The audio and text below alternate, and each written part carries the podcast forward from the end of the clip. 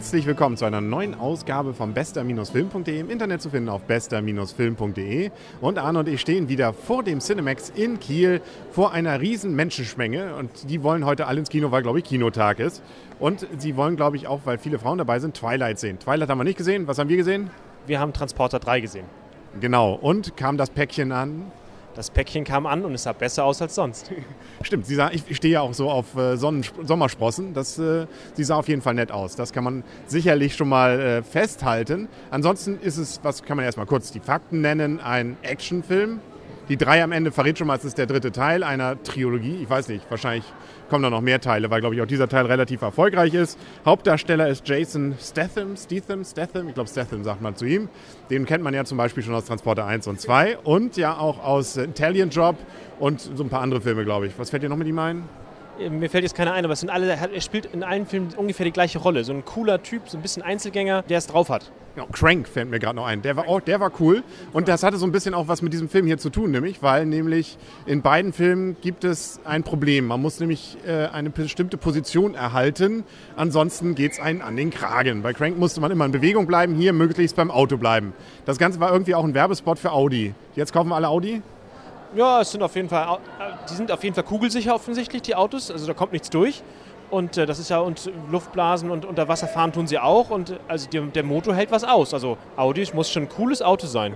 Das ist aber auch Mercedes. Obwohl, die Mercedes geht dann ziemlich schnell in die Brüche, glaube ich. Da gibt es ja ein Wettrennen zwischen den beiden. Also es geht schlichtweg darum, der Hauptdarsteller ist eben normalerweise, oder ist eigentlich aus den ersten zwei Teilen ja bekannt, dass er dafür da ist, gefährliche Jobs zu machen, insbesondere was von A nach B zu transportieren. Er hat dabei seine eigenen Regeln und ähm, macht das auch so professionell, dass in der Regel alle, die ihm dabei im Weg stehen, aus dem Weg geräumt werden. So passiert es auch hier. Eigentlich wollte er gar nicht mehr mehr, wurde aber durch ziemlich schlagende Argumente dann dazu überzeugt. Er wurde dazu gezwungen, seine, seine, alle seine Regeln zu verraten.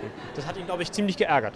Genau, das merkte man und das hat auch einige ziemlich leiden lassen darunter. Man muss gar nicht mehr in Saw 5 gehen, man kann eigentlich, hier reicht es auch, es werden ein paar Leute ziemlich gequält. Nein, es geht immer ziemlich zügig. An mich hat das Ganze so ein bisschen an so einen Videoclip erinnert. Laute Musik und dazu, ja, stylisch durchorganisierte Action. Ja, ich, ich, man kann immer wieder sagen, seit Matrix ist Bullet Time immer wieder gern genommen. Also immer kurze Beschleunigungsphasen und dann wird es aber wieder ganz langsam, der Film. Also, naja, alleine zehn Leute fertig zu machen ohne Superkräfte, das ist schon, das ist schon stylisch. Da kommen wir auch zu einem Punkt. So ganz hundertprozentig realistisch ist der Film nicht, oder? Ja, Realismus. Lass mich kurz überlegen, welcher Film als letztes den, den Preis für Realismus bekommen hat. Ähm, ich, War der Meinhof-Komplex, glaube ich.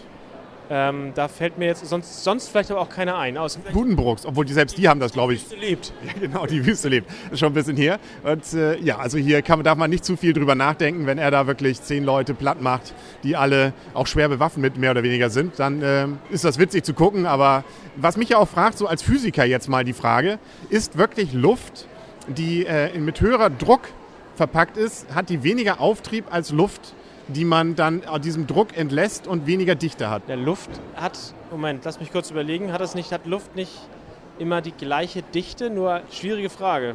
Wer den Film gesehen hat, weiß, worauf ich anspiele. Es gibt da nämlich eine Möglichkeit, aber gut, ich will da auch nichts verraten, sonst ist das. eine gute Lösung.